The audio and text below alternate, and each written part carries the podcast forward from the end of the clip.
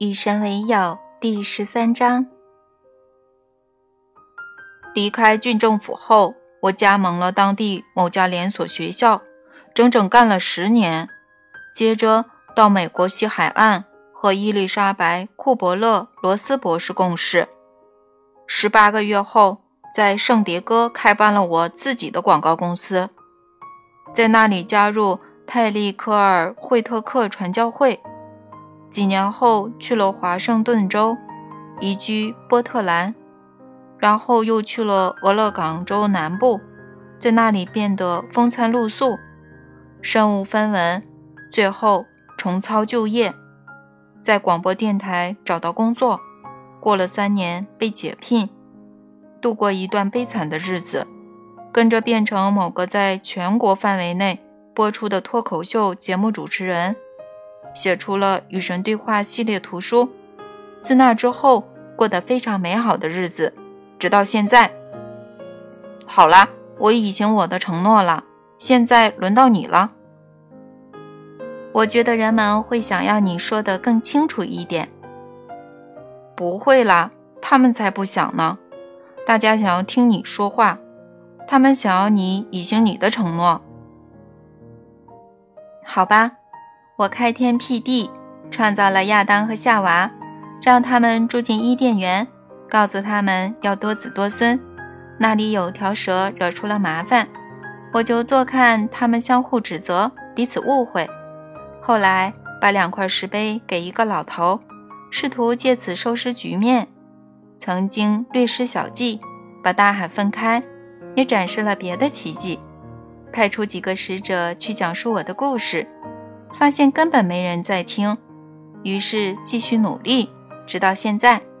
好了，我已行了我的承诺了。聪明啊，非常聪明。母鹅可以，公鹅也行。这句老话有三十年没人说过了。我老了，我是老人。你到底要我怎么样啊？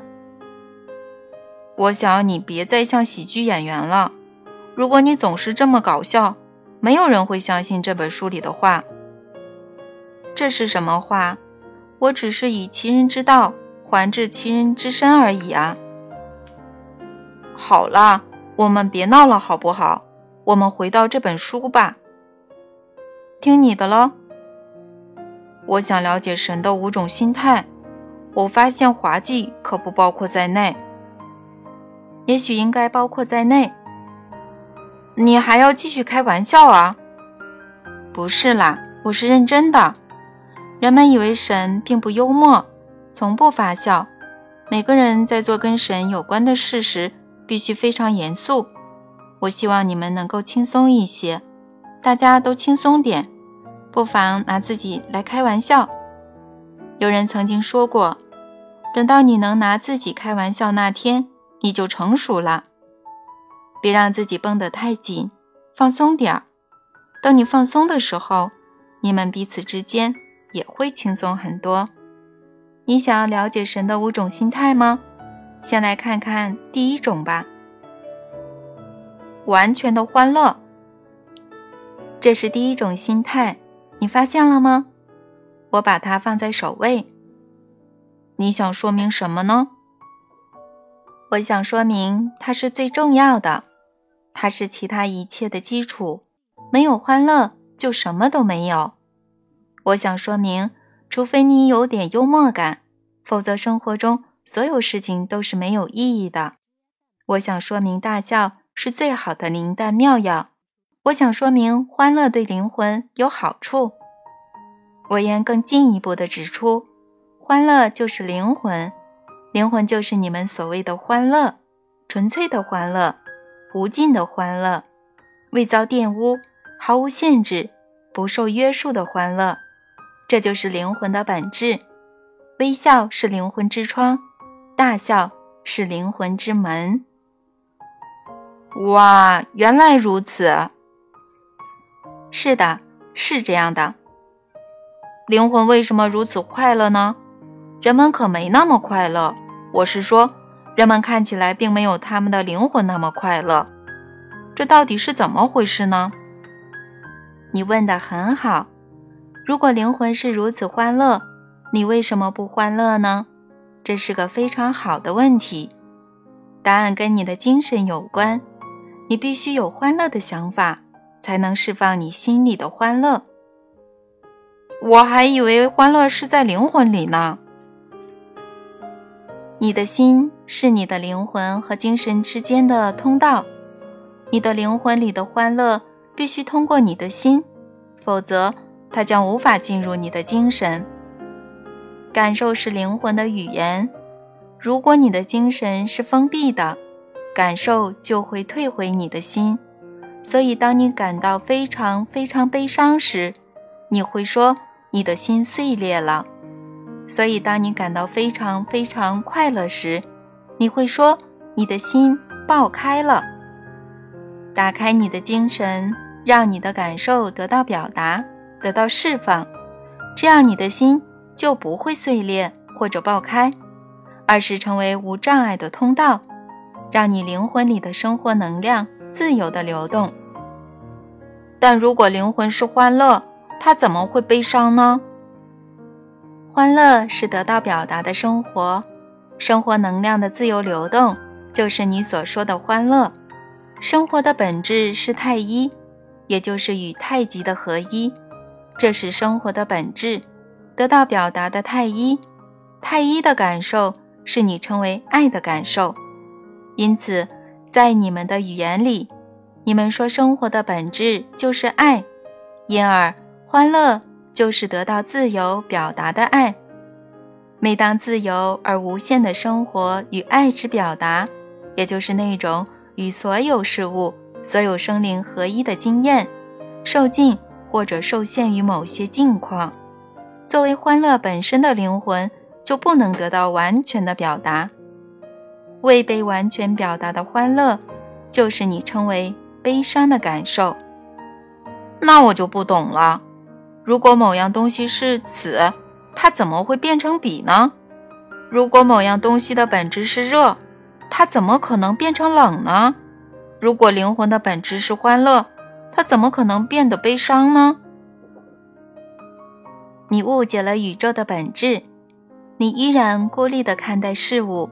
热和冷不是孤立的，没有孤立的事物，宇宙里没有孤立于其他一切的事物。因此，热和冷是程度不同的相同事物，悲伤和欢乐也是如此。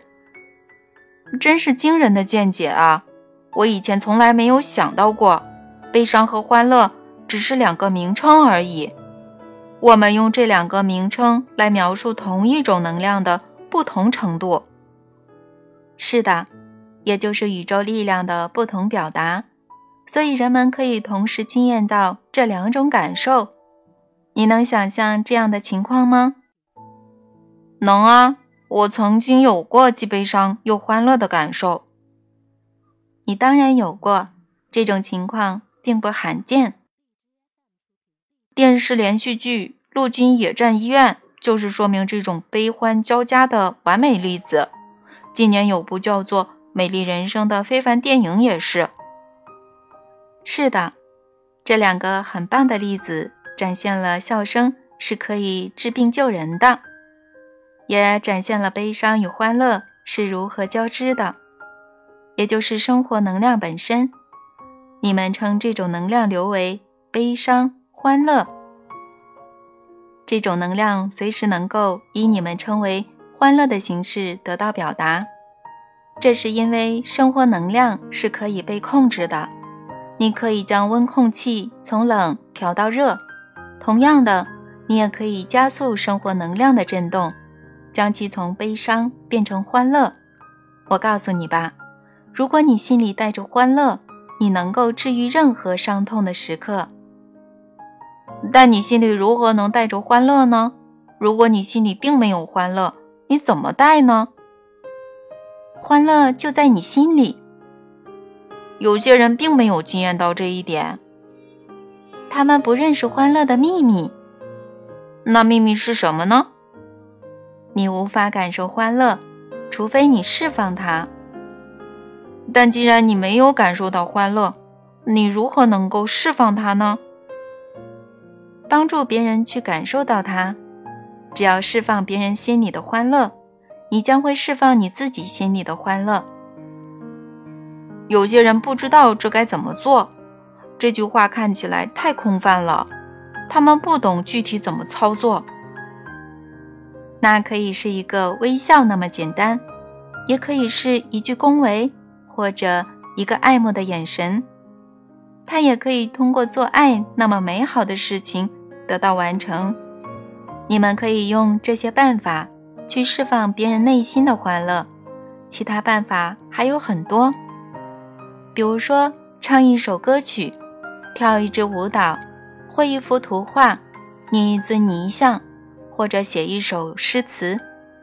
比如说握紧对方的手，进行精神的交流，或者让两个灵魂相遇。比如说亲手创造某样美丽、可爱。而又有用的东西，你们可以用这些办法去释放别人内心的欢乐。其他办法还有很多，比如说分享感受、说出真相、结束愤怒、停止审判；比如说侧耳倾听、坦诚相告；比如说决意宽恕、选择释怀；比如说忘我的付出、大方的接受。我告诉你吧，有成百上千种办法可以释放别人内心的快乐，不是成千上万种。当你决定要这么做的时候，你会知道如何做到。你说的没错，我知道你说的没错。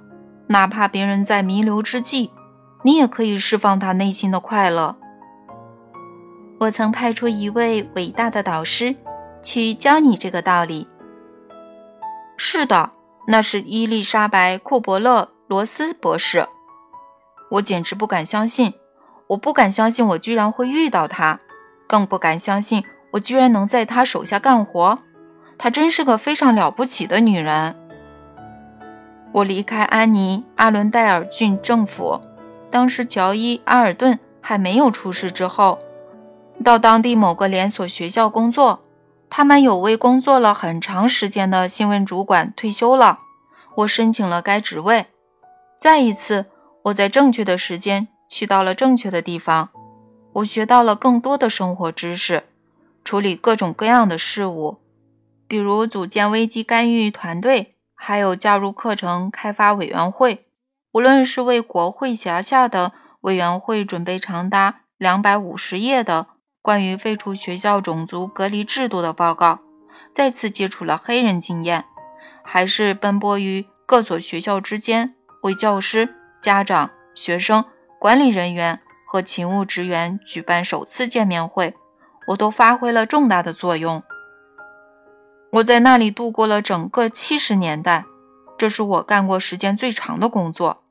我非常喜欢最初那六七年，但正所谓。花无百日红，到最后我的工作变得单调而乏味。我越来越觉得自己好像走进了一条死胡同。我能看到三十年后的自己还做着同样的工作。由于没有学位，我没有什么升迁的机会。其实我能得到这份高级的工作已经够幸运的了，而且我的精力开始衰退。然后到了一九七九年。我被伊丽莎白·库伯勒罗斯博士绑架了，真的是绑架，我不是开玩笑的。那年，我和我的朋友比尔·格里斯沃德结伴，以志愿者的身份帮助伊丽莎白，协助她在东海岸举办一些，嗯，旨在为她名下的非营利组织——平安家园基金会募集资金的讲座。在这几个月之前。比尔曾介绍我认识伊丽莎白，当时他设法请伊丽莎白到安娜波利斯演讲，要我帮忙处理一些公关工作。我当然听说过伊丽莎白·库伯勒罗斯的大名，她是位取得杰出成就的女性。1969年出版了那部石破天惊的名著《论死亡与垂死》，这本书改变了世人对死亡过程的看法。废除了死亡学研究的禁忌，为美国的临终关怀运动奠基了基础，改变了数百万人的生活。自那以后，他又写了许多书，包括《死亡成长的最后阶段》，以及他最新的作品《生命之轮：生与死的回忆录》。我立刻就喜欢上伊丽莎白，几乎每个遇到她的人都是这样。她有着非凡的魅力和极具威信的人格。据我所知，凡是与她有接触的人，无不面目焕然一新。和他相处六十分钟后，我便知道我想要帮他做事，而且我完全是心甘情愿的，不用任何人来求我。初次见面过了差不多一年后，比尔和我前往波士顿，筹备另一个讲座。讲座结束后，我们几个人来到某个餐厅，在安静的角落坐下，享受和伊丽莎白进行私人交谈的难得时光。以前我跟他有过两三次这样的交谈，所以他已经听说我当晚再次告诉他的事情。我特别愿意替他工作。伊丽莎白当时正在全国各地开设生死与转化工作坊，成天与身患绝症的病人及他们的家人，还有其他一些从事他所说的悲哀工作的人打交道。后来他写了一本书。叫做“请活到我们说再见”，讲述了在这些静修营上发生的伟大情感力量。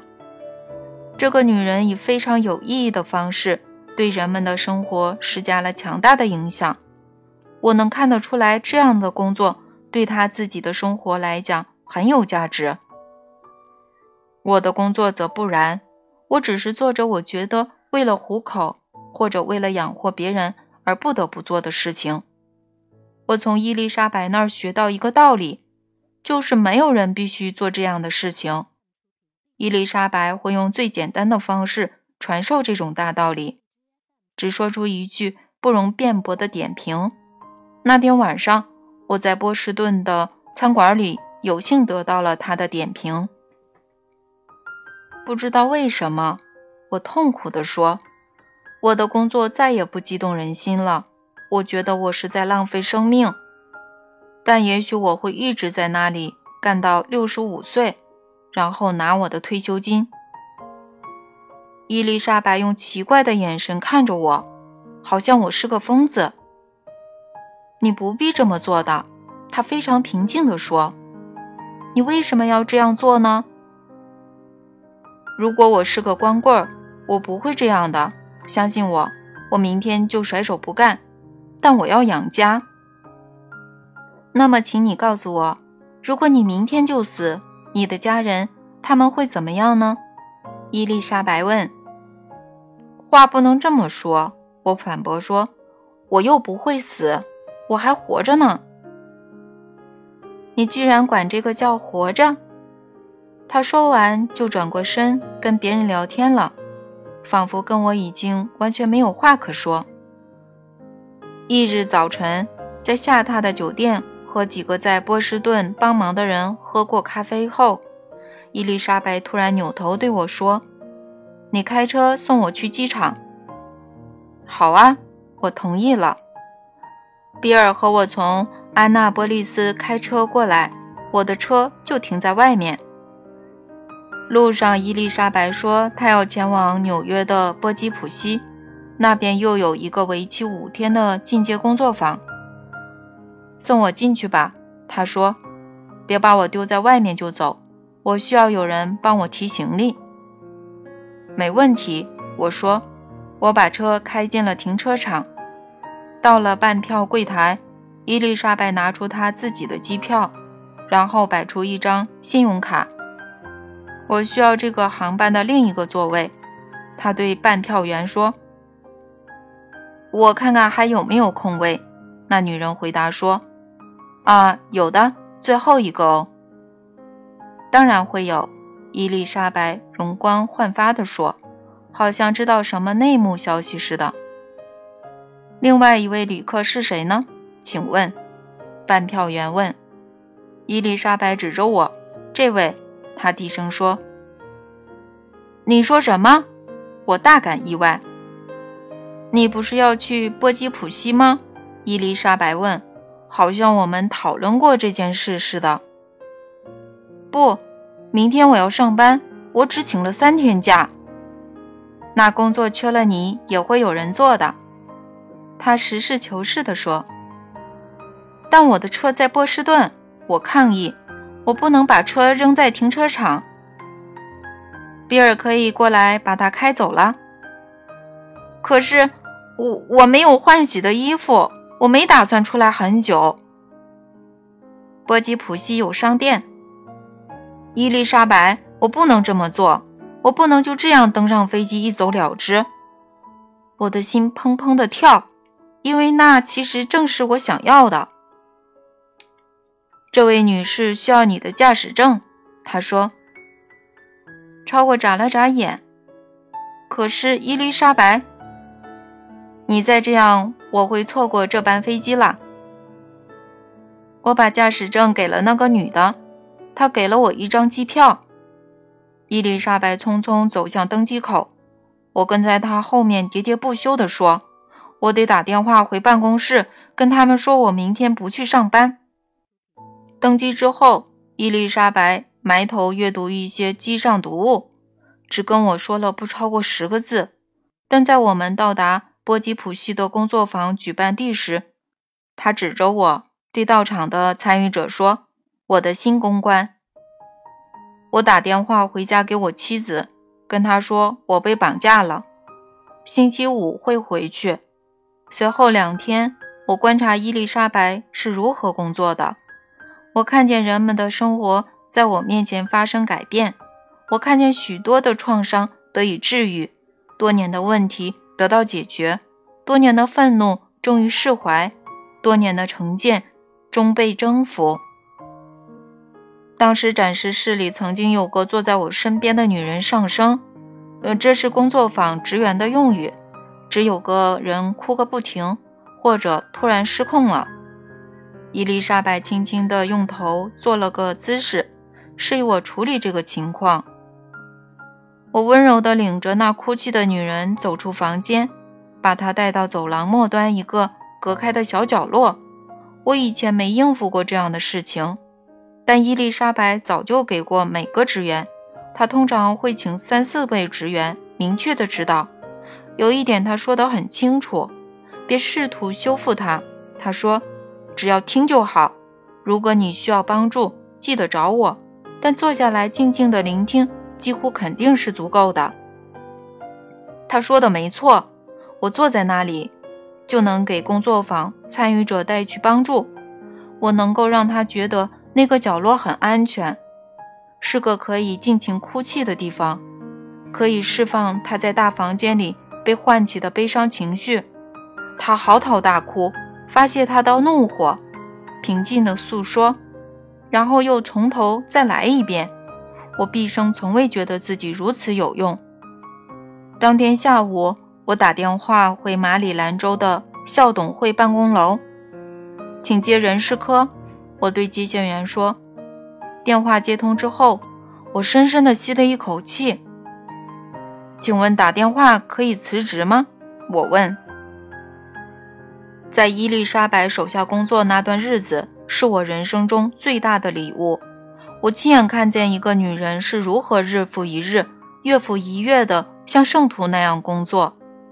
每当她在演讲厅、在工作坊的课室、在弥留的人们窗前，我就站在她身边。我看见她是如何与老人和小孩打交道的。我观察到她是如何与胆小者和勇敢者、欢乐者。和悲伤者、外向者和内向者、暴躁者和温顺者相处。我观察的是一位大师，我看见他治愈许多人类最深的心理创痛。我观察，我倾听，我非常努力的学习。是的，我终于明白，你说的确实是真的。有成千上万种方法可以释放别人内心的欢乐。当你决定要这么做的时候，你会知道如何做到。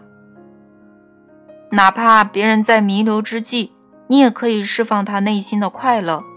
谢谢你的教导，谢谢你派给我的那位大师。你客气啦，我的朋友。现在你知道如何欢乐的生活吗？伊丽莎白建议我们所有人都要无条件的去爱，迅速的去原谅，而且永远别为伤心的往事后悔。假如你替峡谷遮挡风雨，他会说你将永远看不见他的适可之美。他也督促我们要过上不留遗憾的生活，要停下来品尝生活的美味，竭尽所能的去完成他所说的你的未竟事业。这样我们就能。无所畏惧的活着，也能够毫不后悔的拥抱死亡。不畏死，方能不惧生。当然，他最大的消息是，死亡是不存在的。从一个人那里得到这些已经很多了。伊丽莎白有很多可以给人。去吧，去实践这些真相和那些我通过其他来源带给你的真相。以便你能在你的灵魂里散播欢乐，在你的心里感受欢乐，并在你的精神里认识它。神是处于最高振动频率的生活，那就是欢乐本身。神是完全的欢乐。当你表达神的这种第一心态，你自己也能够达到神的境界。